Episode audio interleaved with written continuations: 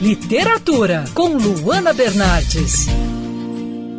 Paris é uma festa, já diria a obra de Ernest Hemingway. Foi na Cidade Luz que o escritor desenvolveu a escrita que marcou seu estilo e que o levou a vencer o Nobel de Literatura de 1954. A obra Hemingway e Paris, um caso de amor do Benjamin Santos, é uma edição comemorativa lançada pela editora Grifos, em homenagem aos 100 anos da chegada do autor a Paris em dezembro de 1921. E aqui conosco na coluna de literatura, Benjamin Santos. Benjamin, como a capital francesa dos anos 20 influenciou aí a obra do Hemingway? Pois é, Hemingway em Paris, fazendo 100 anos que ele chegou para morar em, em dezembro, exatamente em dezembro de 1921.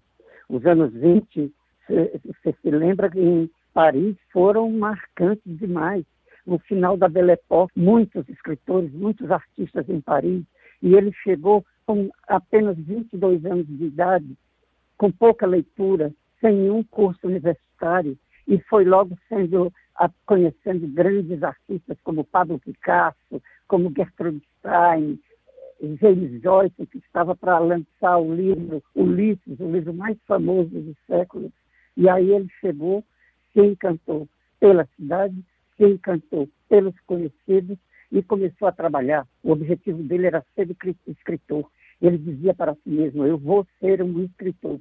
E em cinco anos de Paris, ele já se tornou um escritor famoso. Agora, Benjamin, me fala um pouco sobre o livro Hemingway e Paris, um caso de amor. O livro estava esgotado há muitos anos, né, aqui no Brasil. Você pode falar um pouquinho sobre a obra, sobre o que você aborda nela, né, esse relacionamento, essa relação entre Hemingway e Paris? Esse eu chamei de um caso de amor, porque foi realmente amor, amor. E é isso que o livro conta: o amor de um homem por uma cidade e a resposta da cidade para esse novo amante. Porque, segundo o próprio Hemingway dizia, Paris devolve tudo o que lhe fazem de bom. Aí, em Paris, ele se lançou como escritor, vivendo a vida parisiense, e é isso que está no livro, essa relação entre o homem e a cidade durante 40 anos, de 1921 a 1961, quando ele morreu. Ele, um pouco antes ele esteve em Paris, no final de 59 ele já esteve em Paris. O livro é essa relação entre o homem e a cidade, entre, entre Paris e Ernest Hemingway, o autor de O Velho e o Mais Famosíssimo com esse livro.